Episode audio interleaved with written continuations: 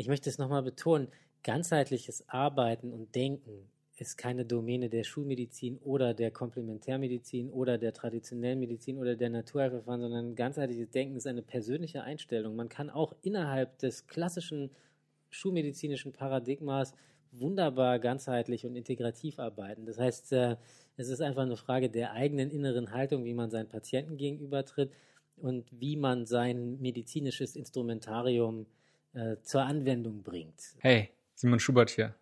Das war Christian Kessler. Er ist Experte für traditionelle indische Medizin und Ayurveda. Außerdem forscht und behandelt er am Immanuel Krankenhaus.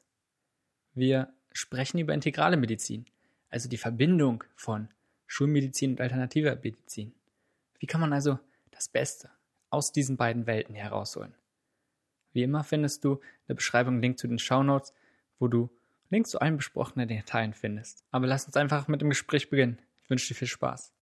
Und mich würde interessieren, gerade was dein Verständnis ist, was ihr im Emanuel Krankenhaus macht, aber auch du persönlich dabei. Hm. Wir machen hier integrative Medizin und integrative Medizin bedeutet für uns und für mich, da ist hier kein Unterschied, das ist also unsere Institutionsphilosophie, ähm, einfach Best of both worlds, wenn man so will. Also wir sind alle ganz überzeugte Schulmediziner, Internisten, Allgemeinmediziner oder in Ausbildung dazu befindlich.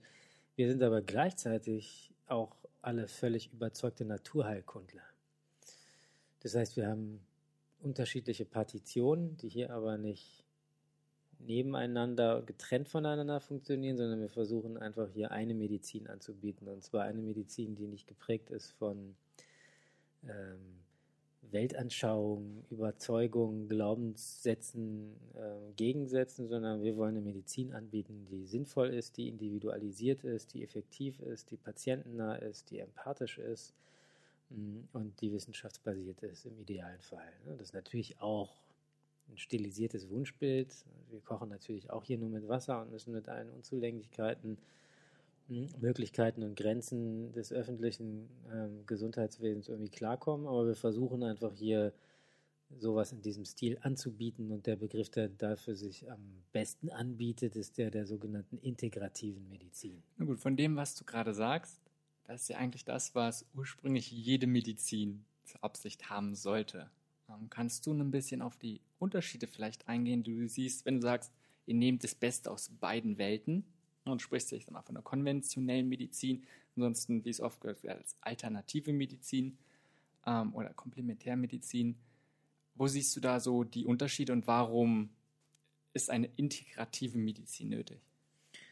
Ich sehe eigentlich gar nicht so viele Unterschiede und erkläre dir auch gerne wieso. Für mich sind das alles im Grunde Schablonen und Überschriften. Letztlich findet Integration nicht auf dem Papier statt, sondern Integration und ein integratives Denken, ein integrativmedizinischer Ansatz findet ähm, in einem selbst statt. Das ist quasi der Anspruch, den Ärzte und Ärztinnen an sich selbst haben sollten, eigentlich einen Blick zu haben, der über den Tellerrand hinausgeht und der nicht beschränkt ist auf Konventionen und auf enge institutionelle und Ausbildungsgrenzen, sondern eine Medizin, die vor allem am also an den Bedürfnissen des Patienten interessiert ist und die offen ist, all das, was unseren individuellen Patienten und deren gesundheitlichen Fragestellungen möglicherweise effektiv therapeutisch bedient, dem nachzugehen und das mit einzuschließen, wenn das Sinn macht.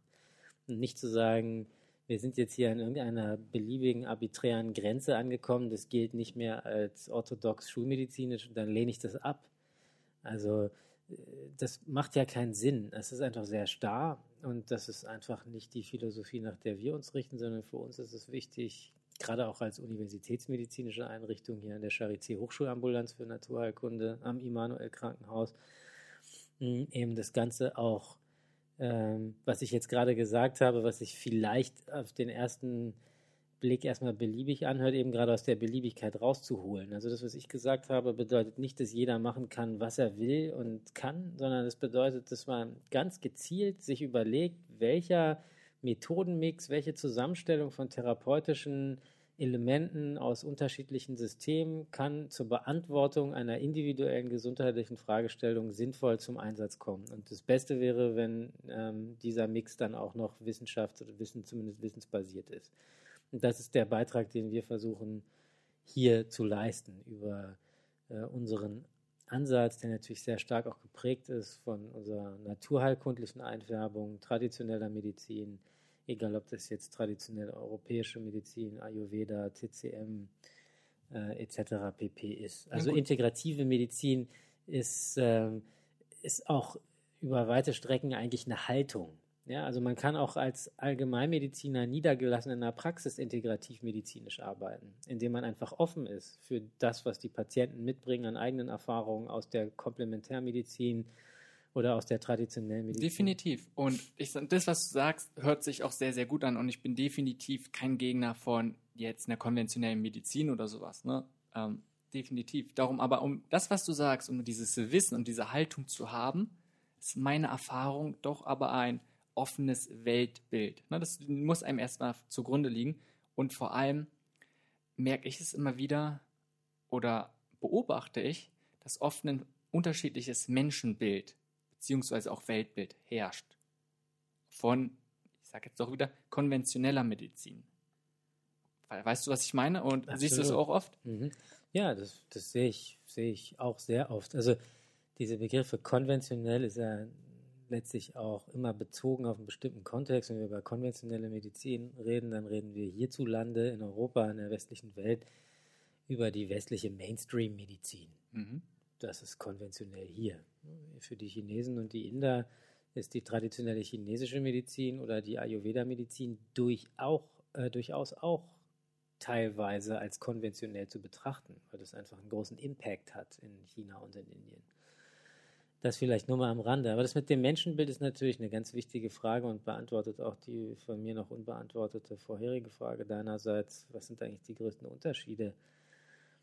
Ich denke, wenn man das mal so zuspitzt, ist die ganz klassische schulmedizinische Herangehensweise geprägt letztlich von einem kartesianischen Menschenbild, also als Erben von Descartes, die Trennung zwischen Körper und Geist. Das ist so das, damit fing eigentlich alles an. Man im Grunde ganzheitliches Denken, also integratives Denken bewusst zerlegt hat und als großen Erfolg verkauft hat. Vor, das ist ja schon erheblich über 200 Jahre her. Und äh, zwar als den Erfolg, dass man es geschafft hat, Körper und Geist zu trennen.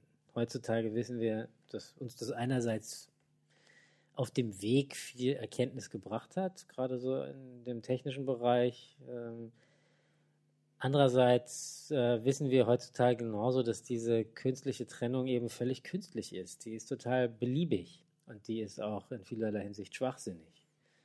Wir wissen jetzt aus neueren Disziplinen wie der Psychoneuroimmunologie, der Psychosomatik, auch aus den Grundlagen wissen, dann wissen wir längst, dass alles miteinander zusammenhängt. Ähm, die hormonellen Achsen, das Nervensystem, das enterische Nervensystem, also das Nervensystem im Verdauungstrakt, das Mikrobiom, also die ganzen Bakterien, mit denen wir symbiotisch zusammenleben, also die in uns leben und so weiter und so fort. Da könnte man jetzt episch drauf eingehen.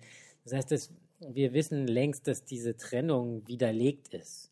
Und trotzdem lebt dieses Konzept von Descartes äh, in unserer westlichen Medizin nach wie vor sehr stark weiter als, als Glaubenssatz. Das merken viele Menschen, wenn sie irgendwo in irgendwelche Praxen gehen oder in Krankenhäusern, dass unsere Herangehensweise bezüglich Herzerkrankungen, bezüglich Leber-, Lungenerkrankungen, dass wir ein sehr organmedizinisch, körpermedizinisches Verständnis von Erkrankung haben. Wenn nicht sogar mechanisches. Das ist etwas, ja. was ich immer oft sehe, dass der Mensch eher so mechanisch betrachtet wird der Mensch und dann als auch die Herangehensweise. Genau. Ja, absolut. Ich meine, das ist ja im, im Grunde, äh, zitierst du damit ja fast äh, eben Descartes. Ne? Und ähm, äh, ist jetzt nicht nur er, sondern viele andere auch noch gewesen, die das geprägt haben. Aber es war einfach damals die Zeit, wo das einfach eine, wo das einfach als eine Errungenschaft galt. Und ähm, es ist aber nicht mehr zeitgemäß. Wir wissen, dass das Schwachsinn ist. Das ist Quatsch. Das, das äh, bringt uns davon ab, ähm, äh, über eine ganzheitliche Betrachtungsweise äh, eines Individuums ähm, eben auch. Na gut, du sagst jetzt, das ist Quatsch. Und wir sind eigentlich längst darüber mhm. hinaus. Und ich gebe dir recht. Und darum finde definitiv, wenn man sich die verschiedenen Richtungen anguckt und man muss ja nicht nur im rein biologischen jetzt bleiben, aber wenn wir uns dann zum Beispiel auch noch mehr Richtung Informatik angucken, Quantenphysik, die Erkenntnisse dann übertragen auf den Menschen, ergeben sich ganz, ganz andere Ergebnisse, was als typischer Ansatz, wenn wir jetzt wieder da bleiben, in der Schulmedizin Prinzip gehandhabt wird. Klar, da hast du, hast du, hast du mir jetzt was vorausgenommen, weil diese ganzen Disziplinen, die ganzen Omics-Fächer, ähm, Epigenomics, Genomics, Metabolomics, Proteomics ähm, und so weiter und so fort, mh, gehen ja immer mehr in eine hochindividualisierte Medizin. Das heißt, die sogenannte Schulmedizin, die konventionelle Medizin ist über die ganzen neuen Disziplinen und Fächer ja längst auf den Trichter gekommen, dass effektive therapeutische Ansätze in vielerlei Hinsicht hochindividualisiert stattfinden müssen. Und letztlich ist es eine Form von Ganzheitlichkeit. Und wie gesagt, ähm, ich möchte es nochmal betonen, ganzheitliches Arbeiten und Denken ist keine Domäne der Schulmedizin oder der Komplementärmedizin oder der traditionellen Medizin oder der Naturheilverfahren, sondern ganzheitliches Denken ist eine persönliche Einstellung. Man kann auch innerhalb des klassischen schulmedizinischen Paradigmas wunderbar ganzheitlich und integrativ arbeiten. Das heißt, äh, es ist einfach eine Frage der eigenen inneren Haltung, wie man seinen Patienten gegenübertritt und wie man sein medizinisches Instrumentarium äh, zur Anwendung bringt. So, und deswegen okay. ist mir dieser, diese Dichotomie zwischen Systemen völlig fremd. Für mich ist, für mich ist es wichtig, äh, sind wir am Ende des Tages in der Lage gewesen, unseren Patienten wirksam weiterzuhelfen. Das ist eigentlich der Maßstab, den ich an mich stelle und äh, der für mich die Grundlage äh, der, der Selbstbewertung so meiner eigenen Arbeit ist. So. Okay, wenn wir uns dann aber mal angucken, wie der Gesundheitszustand der Gesellschaft ist,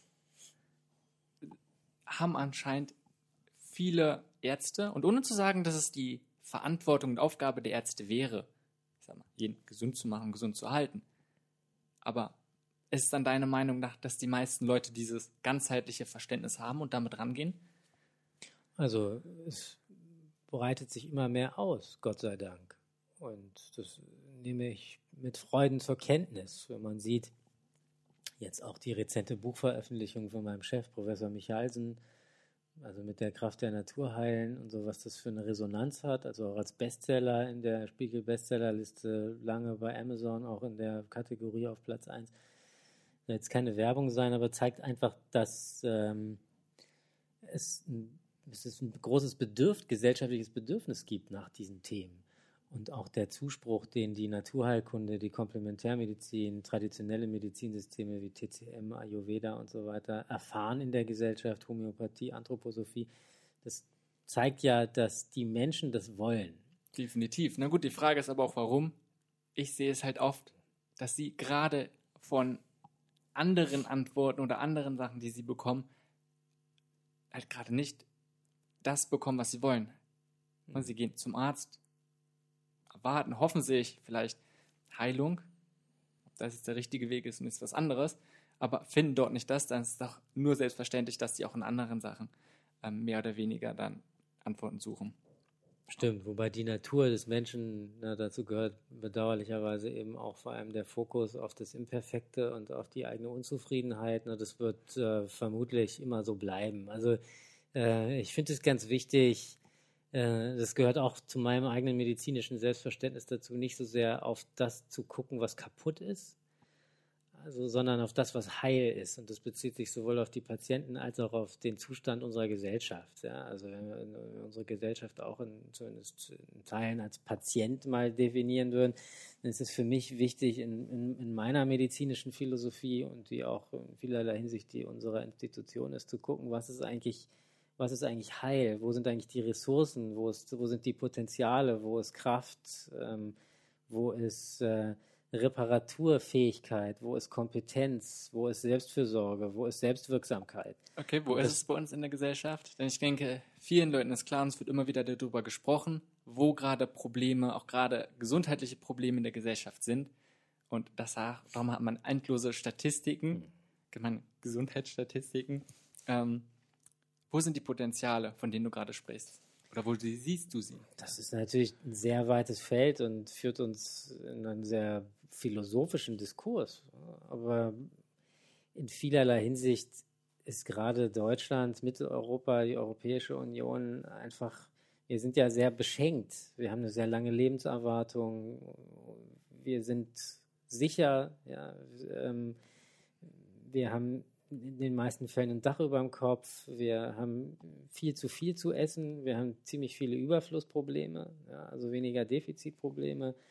Die meisten von uns haben Arbeit. Ähm, wir müssen nicht mehr unter der Angst vor gewalttätigen Auseinandersetzungen in Form von Kriegen oder Ähnlichem uns, uns fürchten. Ähm, die Liste könnte man jetzt beliebig lange weiterführen. Und das kommt ja nicht aus, aus dem Nichts. Das fällt ja nicht vom Himmel sondern das ist natürlich auch das Ergebnis ähm, äh, einfach auch jahrhundertelanger Prozesse äh, mit, mit großen Ups und sehr großen Downs, auch in den letzten, in den letzten Jahrzehnten und Jahrhunderten, aber letztlich geht es uns gut. Und das ist eine sehr große gesellschaftliche Definitiv. Errungenschaft. Und, ähm, Sicherlich auch etwas, was jeder sich erstmal auch öfter mal bewusst werden sollte, bevor man mal nur guckt, was alles nicht stimmt, denke ich, denke ich, was ganz wichtig ist. Das ist im Übrigen für mich ein super wichtiger Fokus in meinem therapeutischen Arbeiten, ähm, dass ich gerne Menschen darauf aufmerksam machen möchte, was in ihrem Leben heil ist und was funktioniert.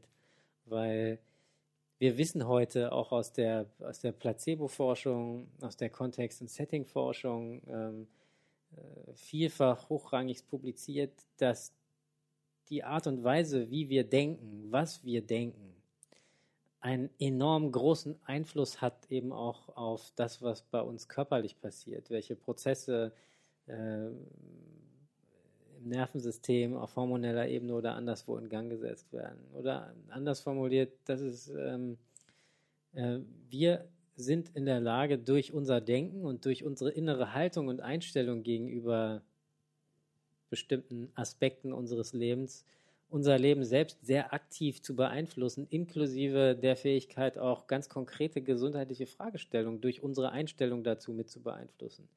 Also anders formuliert, frü also früher galt ja Placebo immer als nichts. Das war ja eher so negat hatte so eine Negativkonnotation. Placebo bedeutete mehr oder weniger im Sprachgebrauch, äh, das ist nichts, das ist wertlos oder das ist eingebildeter Bullshit. Heute wissen wir, dass das, was wir mit Placebo oder Setting oder Kontexteffekt bezeichnen, dass das ein sehr mächtiger Effekt ist. Also Beispiel, wenn ich jemandem eine Kapsel gebe und sage, diese Kapsel, ähm, von der wissen wir, dass da kein aktiver Wirkstoff drin ist, aber es ist sehr wichtig, dass Sie diese Kapsel einnehmen weil möglicherweise äh, die regelmäßige Einnahme dieser Kapsel morgens, mittags, abends zu regelmäßigen Tageszeiten mh, zu einer Besserung ihrer Beschwerden führt, dann äh, kann sogar das explizite Labeling eines Placebos einen therapeutischen Effekt bewerkstelligen. Das ist sehr faszinierend, was man machen kann. Oder ein anderes Beispiel, das ist vielleicht besser verständlich. Das Setting, das Praxissetting was weiß ich, angenommen, du wärst Arzt und du richtest dir eine Praxis schön ein, die ist gemütlich, die hat ein ansprechendes Interieur, äh, der Arzt sieht freundlich aus, ist dem Patienten zugewandt, ist im Blickkontakt. Ähm, das sind alles Dinge, die sind nicht nur nice to have, sondern die sind mitunter ganz entscheidend auch für den Therapieerfolg. Das ist messbar. Man kann das wissenschaftlich messen, dass solche Effekte einen erheblichen therapeutischen Einfluss haben auf das gesundheitliche Geschehen von Patienten haben können. Definitiv. Und vor allem auch mhm. ganz entscheidend, je nachdem, was der Arzt auch sagt, wenn er kommuniziert, oh, du hast nur noch so und lange zu leben oder so und so ist die Erwartung und so ist der normale Krankheitsverlauf, hat das einen enormen Einfluss auf mhm. diesen Krankheitsverlauf oder auf das Gesundheit, den Gesundheitszustand der Person. Und wenn wir jetzt schon darüber sprechen, ähm, du bist ja auch dabei in der Forschungskoordination und wie gehst du damit um? Aber auch wieder das, was du sagst, um, du hast gerade schon angesprochen, ist Placebo etwas, was lange Zeit eher so nebenbei, ja, ist irgendwie da, aber eher unerwünscht und schlecht zu berücksichtigen. Aber genau das ist ja etwas, ich sag mal, von den Themen, und wir sprechen jetzt zum Beispiel auch von Selbstheilungskräften, etwas, was ähm, aus anderen Philosophien ein enorm großer Bestandteil wird. Und mit diesem mechanischen Herangehensweise, was sie auch auf die Wissenschaft hat, lässt sich schwer erklären oder schwer fassen. Ne, du hast vorhin gesagt zum Beispiel, eine große oder eine große Errungenschaft war die Trennung von Geist und Körper. Und das ist, was die Wissenschaft aber oft macht. Sie trennt Sachen. Guckt, geht halt in die Tiefe und trennt Sachen. Und oft ist es so, dass eine gerade auch ganzheitliche Betrachtung eher das Gegenteil hat. Klar.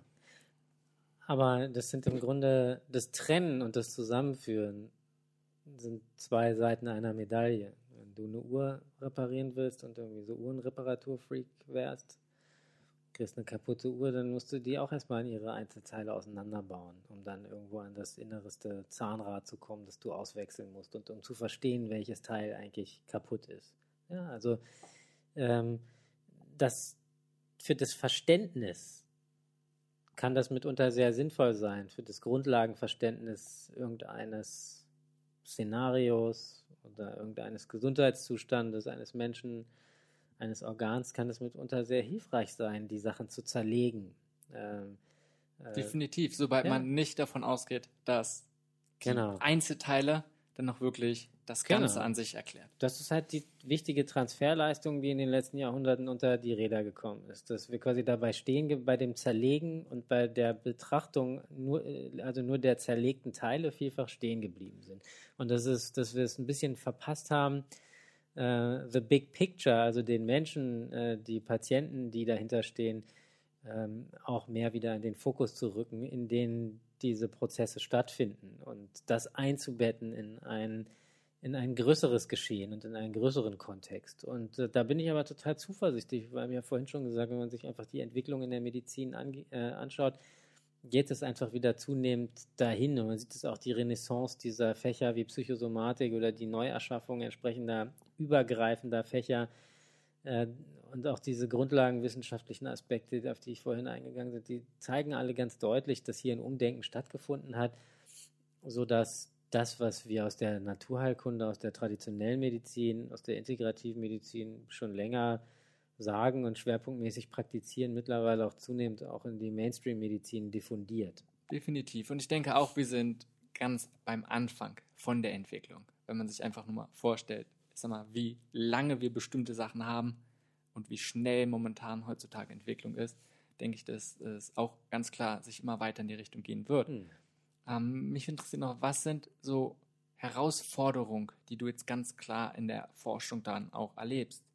War einfach ein Beispiel und ich sehe oder beobachte es immer wieder auch, dass eben gerade noch mit diesen anderen Herangehensweisen, ich sag mal, auch probiert wird, Sachen zu erklären, was dann natürlich auch wieder nicht klappt. Das beste Beispiel, du hast Studien, die Homöopathie nicht erklären oder sagen, es ist nicht wissenschaftlich ja, bewiesen, aber oft ist es ja so, dass das Studiendesign oder die Herangehensweise genau so ist, dass man das nie machen könnte, weil einfach die Funktionsweise, der Hintergrund von Homöopathie nicht verstanden wurde. Darum, was sind Herausforderungen in der Hinsicht, die du immer wieder selbst irgendwie so erlebst und hm. beobachtest? Also, als Wissenschaftler ist die Erforschung komplementärmedizinischer Systeme nicht trivial. Das ist auf jeden Fall eine Herausforderung, die auch Spaß macht und die uns aber auch an unsere Grenzen bringt, weil wir bei komplementärmedizinischen, naturheilkundlichen Systemen eben von Systemen ausgehen. Und ähm, die bisherige klassische biomedizinische Forschung vor dem Hintergrund des konventionellen Medizinparadigmas beschäftigt sich eben sehr reduktionistisch mit den, äh, mit den Effekten, mit der Wirksamkeit einzelner isolierter äh, Therapien oder Therapiebestandteile. Guckt aber relativ selten, ähm, äh, wie sogenannte multimodale ähm, Systemansätze funktionieren. Und so funktioniert im Grundsatz Naturheilkunde, Komplementärmedizin fast immer, egal ob wir den Indern zugucken oder den Chinesen oder den Homöopathen oder den Anthroposophen oder den klassischen also, Fastenmedizinern. Also ganz kurz anders gesagt, dass es oft wird nach monokausalen Zusammenhängen geguckt, aber die findet man eigentlich in der Natur nicht. Und auch gerade was du angesprochen hast, diese alternativen Philosophien arbeiten da auch einfach anders.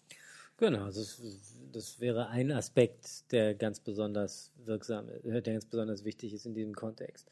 Und ähm, so funktioniert naturheilkundliches Denken und Therapieren nicht. Nun haben wir aber das Problem, dass wir in, in der Wissenschaft vor allem das Instrumentarium haben, das da, dafür entwickelt wurde und darauf ausgelegt ist, zum Beispiel solche monokausalen Zusammenhänge sich anzugucken.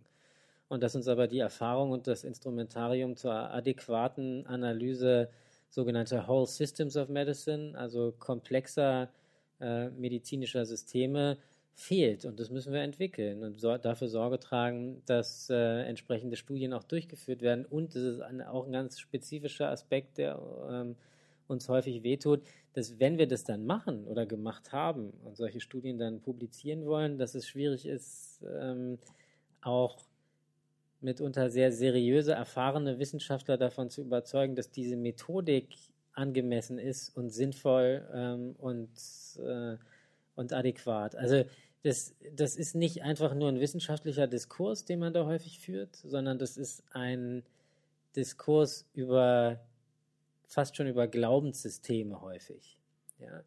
Weil ähm, wenn irgendwas nicht in das eigene Weltbild passt und das schulmedizinische Weltbild, egal ob man das möchte oder nicht, ist eben auch ein Paradigma, ähm, dann ist es mitunter schwer, das zu akzeptieren, dass es auch andere Paradigmen gibt ähm, in, äh, auf diesem Planeten, in der Medizin, in der Gesellschaft. Und das ist wirklich schwierig. Also das positivistische Weltbild, das der konventionellen westlichen Medizin zugrunde liegt, sagt ja im Grunde, es gibt nur das, was wir beweisen können. Mhm. Ja? Das Problem ist, das sagt ja auch jeder Mathematiker, Beispiel Gödel'sches Theorem, dass es grundsätzlich, ähm, solange das Universum existiert, immer ähm, n gleich unendlich viele Dinge gibt, geben wird, die wir nicht wissen und die wir niemals wissen können. Das heißt, wir werden niemals, also auch nur annähernd approximierend in eine Situation kommen, wo wir alles wissen. Aber deswegen kann ich ja nicht behaupten, dass, wenn wir jetzt mal von den 5%, die uns die anderen 95% angucken, dass die 95 Prozent, die wir nicht wissen, ähm, dass, dass es die nicht gibt oder dass das nicht wahr ist, nur weil wir nicht in der Lage sind, dahinter zu gucken und das zu verstehen. Und das ist so ein grundlegender Gedanke, der sehr häufig fehlt. Ähm, und das würde ich mir wünschen, dass, äh, dass äh, das hat auch ein bisschen was mit wissenschaftlicher Demo zu tun, dass äh, wir in der, in der Wissenschaft, und das, ich gehöre ja auch dazu, ich sage ja wir, ich, ich denke ja auch, komme ja auch aus diesem Paradigma, ich bin da ja auch drin verhaftet, dass nur weil wir irgendwas nicht bewiesen haben oder nicht beweisen können, es nicht heißt, dass es das nicht trotzdem gibt oder dass es keine Erklärung dafür gibt. Ja, das ist äh, ein grundsätzlich, im, im Grunde ist das ein systematischer Denkfehler. Und äh, äh, das wäre schön, wenn wir darüber mal häufiger diskutieren würden, weil nur weil wir jetzt noch keine Erklärungsmodelle haben zum Beweis ähm, der Funktionsweisen von Yin und Yang oder Vata Pitta Kapha oder vielleicht auch der Homöopathie, der Anthroposophie, heißt das ja nicht zwingend, äh, dass es nicht irgendwo welche gibt, ähm, denen wir noch nicht auf die Schliche gekommen Definitiv. sind. Und ja? wenn man sich einfach anguckt, was wir bis jetzt noch alles, ich sag mal, immer einfach nur aus der Vergangenheit lernen könnten, dann da war es ja genauso dass wir erstmal Sachen nicht erklären konnten, als vielleicht falsch angesehen haben. Und dann kamen wir doch irgendwann dahin, dann konnten die Sachen erklären. Was ich aber noch, auch noch zusätzlich sehe zu dem, was du sagst, dass wir irgendwann auch an die Grenzen kommen unserer eigenen Vorstellungskraft und Verständnis. Denn gerade wenn wir mit einem sehr logischen Verständnis rangehen, was die Wissenschaft ja normalerweise macht, stoßen wir selbst an Grenzen. Das beste Beispiel ist mit der Quantenphysik. Aussagen können wir im Gehirn zwar irgendwie vielleicht logisch verstehen, aber so richtig irgendwas nicht, weil wir einfach komplett anders denken. Auch nur, dass eine Sache zum Beispiel immer einen Zustand haben muss. Was ist es jetzt? Ist es jetzt fest? Ist es nicht fest?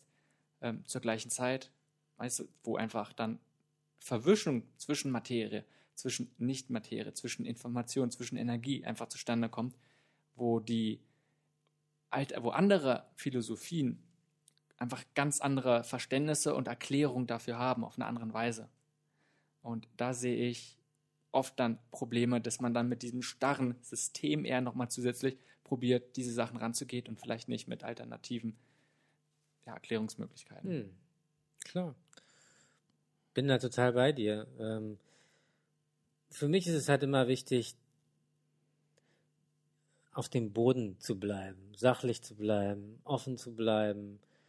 Und das schließt sowohl die eine als auch die andere Seite mit ein. Ich würde das quasi als Conditio sine qua non für Diskurse, für Diskussionen mit jedem machen, der für mich ein potenzieller Diskussionspartner ist äh, in der Medizin und in der Wissenschaft, dass wir uns einfach zuhören und äh, dass wir offen sind für das Unbekannte.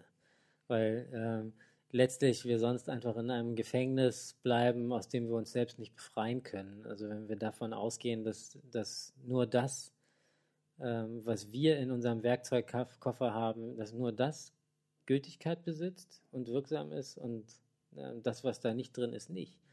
Und deswegen erfordert äh, aus meiner Sicht ähm, wissenschaftliche Weiterentwicklung, egal ob in der Naturheilkunde oder wo völlig anders, einfach eine grundlegende Offenheit gegenüber dem Unbekannten und dem Fremden und dem Neuen. Da steckt unglaublich viel Entwicklungspotenzial drin. Mhm, definitiv auch. Ich möchte mal so ein bisschen umschwenken. Und zwar, ihr im Emanuel-Krankheit spezialisiert euch ja hauptsächlich oder viel auf chronisch entzündliche Erkrankungen wie zum Beispiel Rheuma. Und ich möchte da so ein bisschen auch vielleicht auf deine persönlichen Erfahrungen in der Hinsicht im Umgang gehen. Wie geht ihr, mit welchem Verständnis geht ihr an die Thematik ran? Hm, wir gehen an die Thematik genauso ran wie an alle anderen Erkrankungsbilder. Wir sind auch gar nicht so sehr auf rheumatologische äh, Systemerkrankungen, entzündliche Erkrankungen spezialisiert in der Naturheilkunde. Das ist ein Fokus, aber wir behandeln hier alle medizinischen Fragestellungen. Grundsätzlich einfach erstmal Diagnose offen. Aber an diesem Beispiel ähm, gucken wir einfach, wie ernähren sich diese Menschen? Was haben die für einen Lebensstil? Ähm, was haben die für soziale Interaktionen? Gibt es, äh, gibt es Gründe im eigenen Verhalten und Leben, die man möglicherweise auch mit einbeziehen kann in die eigene Therapie? Also wir versuchen hier vor allem auch den Fokus zu setzen auf das, was wir als Selbstwirksamkeit bezeichnen. Also was können die Leute ähm, zu Hause auch selber machen, gerade im ambulanten Arbeiten ist halt ganz wichtig zu gucken, welche Beiträge können Patienten selbst leisten über eine Anpassung, eine Modifizierung ihrer Ernährung, über ihre, über ihre äh, Alltagsstrukturierung hinsichtlich Regelmäßigkeit, Rhythmik, Schlafhygiene etc bis hin zu emotionaler Hygiene, also Psychohygiene, über Meditation, Achtsamkeit, Entspannungsverfahren, ähm, äh, Nächstenliebe, also so Sachen, die sich zum Teil ganz schön wild anhören, aber die im Grunde. Na gut, was heißt wild? Mhm. Eigentlich ist es ja naheliegend, wenn man den Gedanken einfach so ein bisschen weiterführt, worüber wir schon die ganze Zeit gesprochen haben. Ähm, ansonsten, alles, was du gerade aufgezählt hast, war verhaltensbasierend. Mhm. Und da ist einfach nur naheliegend. Meinst du, dass alle chronischen Erkrankungen nicht ausschließlich, aber vordergründig durch verhaltensbasierende, also verhaltensbasierende Ursachen haben? Das ist auf jeden Fall ein wichtiger Aspekt. Vor allen Dingen ist das der Aspekt, den wir am besten auf der individuellen Patientenebene selber mit bedienen können, mit dem wir uns aus unserer eigenen Patientenohnmacht aus dem Passiv ins Aktiv überführen können. Und deswegen finde ich das so toll. Ja, dass ähm, ermächtigt uns, also im Sinne von Self-Empowerment auf Neudeutsch, ähm, eigene Beiträge zu, äh, zu leisten im, im, im, in unserem Gesundheitsprozess. Und deswegen haben wir diesen Fokus darauf. Und das ist auch der große Unterschied zu einem konventionellen, ähm, beispielsweise rheumatologischen Ansatz oder gastroenterologischen oder was auch immer Ansatz, es weniger darum geht, äh, sein Sprüchlein aufzusagen beim Arzt und dann holt er seinen Rezeptblock raus und äh, verschreibt irgendwelche Medikamente. Die Pillen futtern wir dann passiv ähm, oder machen irgendwas anderes Vergleichbares, sondern wir versuchen den Patienten nicht als Alternative dazu, sondern zusätzlich dazu eben auch noch äh, zu erklären, dass solche Aspekte wie Ernährung, Lebensstil, verhaltensbasierte Intervention anderer Art eben auch sehr wirksame Beiträge leisten können. Und das ist quasi so das, das Zusätzliche, das Komplementäre, wenn man so will, oder für viele Patienten noch das wirklich Neue. Viele Menschen kennen das bisher so gar nicht aus ihrem individuellen gesundheitlichen Kontext. Das ist ein Aspekt, aber wir haben, machen natürlich auch noch ganz andere Sachen, solche Sachen wie Heilfasten, also Interventionen, bei denen es nicht nur um Verhalten geht, sondern wo es wirklich auch ganz konkret um bestimmte Interventionen geht. Um Na gut, ist das nicht auch Verhalten? Ja, gut, Verhalten ist aber letztlich auch einfach eine Pille aus, einer, aus einem Blister zu drücken und einzuwerfen, ist auch Verhalten. Definitiv. Also wo man da irgendwie anfängt und aufhört, irgendwas als Verhalten zu bezeichnen, ist auch ein Na Stück gut, aber weit es geht- arbiträr. Aber ich weiß, was du meinst. Äh, ähm, aber wa- was ich damit sagen möchte, es geht jetzt nicht nur um kognitive Restrukturierung, also ähm, Veränderung der eigenen Motivation und des eigenen ähm, gesundheitsbezogenen Verhaltens, sondern wir bieten zusätzlich dazu natürlich auch ganz konkrete Interventionen an, was weiß ich, Ayurveda-Behandlung, Akupunktur, Blutegel, Fasten, ähm, irgendwelche anderen Anwendungen, Schröpfen, Phytotherapie und so weiter und so fort. Also wir können auch sehr hemdsärmelig. Ja? Also wir haben auch unser eigenes Instrumentarium von irgendwelchen Anwendungen, Untersuchungsmethoden und so weiter und so fort. Aber ähm, da sind die für mich persönlich die Unterschiede nicht so groß. Also ein Beispiel, ob ich jetzt eine grüne Tablette gebe oder eine rote Tablette, also ob ich jetzt irgendwie ein Heilkraut gebe oder, ähm, oder ASS, das ist nur ein gradueller Unterschied. Ja, es, beides ist Pharmakotherapie. Ja, und das Prinzip ist das gleiche. Ich schreibe auf dem Rezept entweder was Grünes oder was Rotes oder was Blaues, aber das Prinzip und das Denken bleibt relativ ähnlich. Und das, was wirklich, ähm, äh, wo es wirklich einen anderen Schwerpunkt gibt, ist bezüglich dieses Thema ähm, Selbstwirksamkeit, Selbstfürsorge. Ähm, und da kann die Naturheilkunde echt viel anbieten. Also die aktive mit Einbeziehung der Patienten in ihren eigenen Heilungsprozess. Das ist jetzt auch nicht ähm, exklusiv naturheilkundlich komplementärmedizinisch, aber es hat einen besonders großen Stellenwert und ähm, leuchtet deswegen besonders stark aus der Naturheilkunde, aus der Komplementärmedizin, aus den traditionellen Medizinsystemen heraus, egal ob indischer, chinesischer oder europäischer Provenienz. Kannst du mir einen Einblick geben? Weil du sprichst jetzt sehr, sehr viel von ähm, Selbstwirksamkeit und vor allem den Patienten ja mehr oder weniger einfach ins Boot zu holen, dass er auch aktiv was dafür bzw. dagegen tun kann. Und ich habe Gesundheitsmanagement studiert und würde sagen, das ist auch schon relativ konventionell gewesen, in dem Sinne aber auch, dass der Fokus sehr auf Prävention war. Typische Präventionsmaßnahmen ist ein ganz großer Teil natürlich Verhaltensprävention. Ne? Und wenn wir uns einfach verschiedene Felder, was auch so irgendwie von mir aus Säulen der Gesundheit anguckt, wie Ernährung, Bewegung, dann einfach die Einstellung des Bewusstseins hat, die Umgebung dazu noch nimmt, Ausgleich, Entspannung, all sowas. Ähm, inwiefern unterscheidet sich das da von den Instrumenten, die man in der Naturheilkunde nimmt? Verstehst du, was ich damit meine? Inwiefern sind dort nochmal besondere Sachen, außer jetzt sich gesund zu ernähren, zum Beispiel? Ja, also zunächst erstmal finde ich das schon wichtig, da nochmal graduellen, auf den graduellen Unterschied hinzuweisen, weil Prä Ernährungsprävention als Beispiel in der Schulmedizin bedeutet häufig, dass der Hausarzt den Patienten sagt, ernähren Sie sich mal gesund. Punkt. Auf Wiedersehen. Wir sehen uns im nächsten Quartal wieder. Ähm, aber das ist nicht Prävention im Sinne von Naturheilkunde. Und äh, damit zur Beantwortung deiner Frage ganz konkret könnte das in der Naturheilkunde, Beispiel Ayurveda-Medizin zum Beispiel, bedeuten, dass ich mir ein ganz konkretes, individualisiertes Ernährungskonzept auf der Basis der individuellen Konstitution und konstitutionellen gesundheitlichen Störungen eines Patienten, einer Patientin, äh, ein individuelles Konzept überlege, das maßgeschneidert ist auf die Verdauungsleistung, auf die körperlichen Eigenarten, auf die Vorlieben, auf die Aversionen ähm, etc. etc.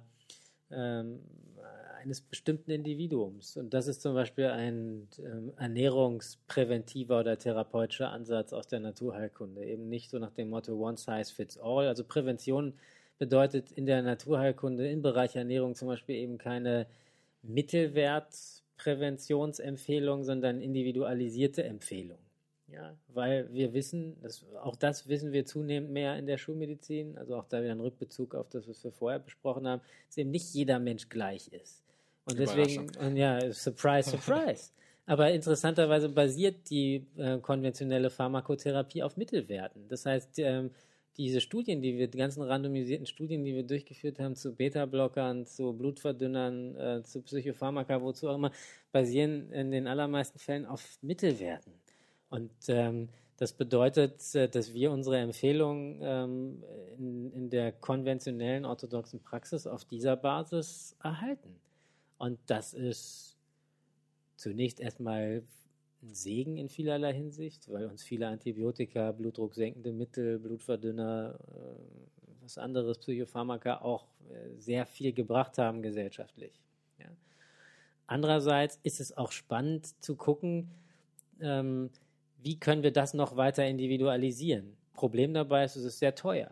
Also das ist zum Beispiel ein Aspekt der, der, der großen konventionellen Forschung, dass wir damit natürlich auch gesundheitsökonomisch sparen. Wenn wir bei jedem Patienten ähm, individualisiert arbeiten müssten, dann gäbe es keine Fünf-Minuten-Medizin, ähm, die ja sehr viel verteufelt wird. Andererseits ermöglicht natürlich die, die sogenannte Fünf-Minuten-Medizin eben auch eine Breitenversorgung aller Menschen in unserer Gesellschaft und einen Zugang zu gesundheitlichen Ressourcen für alle oder fast alle Menschen. Also ich versuche das immer auch nochmal, ich versuche auch immer der Schulmedizin aus der ich komme und in der ich auch äh, zu Teilen mit einem Fuß verhaftet bin, auch Empathie zu geben, weil ich ganz viel Wertschätzung dafür auch Definitiv. habe. Definitiv. Und das finde ich auch sehr, sehr gut, weil wie alles, denke ich, gibt es kein Weiß oder Schwarz und man sollte alles nicht verteufeln, sondern wie du es beim Anfang auch schon gesagt hast, einfach nicht, auch nicht darauf zu konzentrieren, was alles schlecht ist, mhm. sondern genauso auch in der Schulmedizin. Ich sag mal, die hat uns so, so viel gebracht und gerade im Bereich, wegen Reparieren, ähm, Chirurgie und sonst was, ist sie enorme Fortschritte und hat uns sehr, sehr, sehr viel gebracht, wo zum Beispiel vielleicht aus anderen Philosophien dort dann ja nicht ganz so viel hm. kam. Also darum Absolut. definitiv in der Hinsicht. Zum Abschluss ähm, würde ich gerne noch, wir haben jetzt viel über Therapien gesprochen, ähm, auch schon mir sehr, äh, sehr theoretisch. Was sind denn ein paar Punkte, wo du sagst, die sind enorm wichtig für einen gesundes Leben, wenn man einfach chronische Erkrankungen, die nun mal einfach vordergründig sind heutzutage, vielleicht ja, und da an der Stelle kann man es auch einfach mal betonen, sicherlich auch ist dank der Entwicklung der Schulmedizin, dass wir jetzt halt mit denen mehr kämpfen, kämpfen müssen. Ähm, ja, was sind Punkte, wo du sagst, das ist eine sehr, sehr gute Prävention, was ist eine gesunde Lebensführung? Was ist deine so Standpunkte dafür? Also da schließe ich mich auch immer sehr gerne selber mit ein. Also um vorwegzunehmen, dass ich mich auch sehr imperfekt verhalte und auch diese Maßstäbe also an, gerne an mich selbst anlege, ist Entschleunigung, Tempo rausnehmen. Wir fahren alle viel zu schnell, ohne nach rechts und nach links zu gucken. Wir halten zu wenig an, machen zu wenig Pausen. Ich würde mir insgesamt mehr Ruhe wünschen, mehr Meditation, Kontemplation. Ich wünsche mir von vielen Menschen, auch von mir selbst, mehr, mehr Demut und Einfachheit. Also wirklich auch mehr Einfachheit, wenn sich in der Einfachheit sehr häufig Schönheit entfaltet und Schönheit auch sichtbar wird. Ich wünsche mir für fast alle Menschen in unserer gestressten, ähm, gehetzten, ähm, partikularen Gesellschaft auch mehr Empathie für, für andere, aber und auch insbesondere für uns selbst. Also Kontakt aufnehmen, also auch zu seinem eigenen inneren Wesen, zu seinen eigenen Bedürfnissen und Gefühlen. Also weniger von diesem Funktionieren hin zu wirklich echtem, gefühlten, bewussten Leben und ich wünsche mir, ach, ich wünsche mir so viele Dinge. Ich wünsche mir vor allem auch mehr Kontakt, mehr echten Kontakt und Verbindung zwischen den Menschen. Irgendwas, ich, ich wünsche mir Lebendigkeit und, ähm, und Verbindung, liebevolle, lebendige Verbindung zwischen den Menschen, weil das, das ist, was am meisten heilt. Und wir wissen heute auch aus Studiendaten, dass jenseits ähm, vieler üblicher Verdächtiger ein ganz entscheidender Faktor für, ähm, für ein langes und erfülltes Leben der sogenannte Sense of Coherence ist, also das Gefühl zu haben, dass unser Leben Sinn macht. Und wenn das gegeben ist, dann ist die Wahrscheinlichkeit relativ groß, dass wir lange verhältnismäßig gesund leben können. Und deswegen denke ich, können wir alles daran setzen, was auch immer das sein kann im individuellen Fall, diesen Sinn des Lebens zu kultivieren, auch zu spüren, sich selbst immer mal wieder zu reflektieren und ähm, ja, seinem eigenen Leben einfach einen Drive zu geben. Oh, das waren echt nochmal schöne Worte. Ähm, wenn jetzt jemand sich mehr damit beschäftigen möchte oder vielleicht auch gerade gerade beim Anfang ist, der Thematik, sich mit gesunder Lebensführung auseinanderzusetzen, was sind Ressourcen, die du empfehlen kannst? Können alles Mögliche, können auch Bücher, Webseiten, also was sein.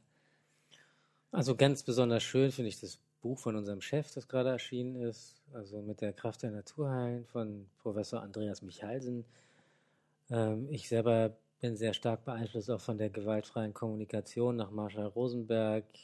Ich habe viel von äh, Thich Nhat Hanh gelesen und ähm, sehr buddhistisch auch inspiriert und ähm, das würde jetzt irgendwie sehr weit führen. Also ich, also auch da versuche ich irgendwie nicht so schablonenhaft zu sein, sondern lass mich auch gerne inspirieren von, also ähm, vom Leben und von den Begegnungen. Aber ähm, gerne sonst einfach auch in meiner Sprechstunde vorbeikommen, hier am Immanuel Krankenhaus, äh, am Wannsee, Charité Hochschulambulanz für Naturheilkunde am Immanuel Krankenhaus oder in unserem äh, Privat äh, MVZ äh, Privatpraxis in Zehlendorf. Klar, also ich werde auf, no, mhm. die Sachen werde ich auf jeden Fall nochmal verlinken, auch eure Kontakte. Ähm, wir haben jetzt gar nicht über Ayurveda gesprochen, darum würde es mich einfach nochmal interessieren, wenn du jetzt sagst, eine Anlaufstelle zum zur Beschäftigung mit Ayurveda? Vielleicht ein Buch, was du empfehlen kannst? Hm. Ich finde als Einstieg immer schön die Bücher von Vasant Lad. Das sind Bücher, die sind einfach und demütig geschrieben, die haben aber auch eine große Tiefe. Vasant Lad zeichnet auch sehr schön. Wer den mal live erlebt hat, echtes Happening. Super, vielen Dank. Also auch gerade für die Einblicke. Ich fand es sehr, sehr interessant und es war mir wichtig, dass man einfach mal auch so wie du es gesagt hast, nicht gleich verteufelt, bewertet, sondern einfach mal offen ist und auch gerade mal schaut, wie kann es praktisch in eine integrale Medizin funktionieren, die möglichst beides aus den mhm. aus beiden Welten das Beste irgendwie mit integriert. Also vielen, vielen Dank für das Interview. Ja, sehr gerne. Danke dir.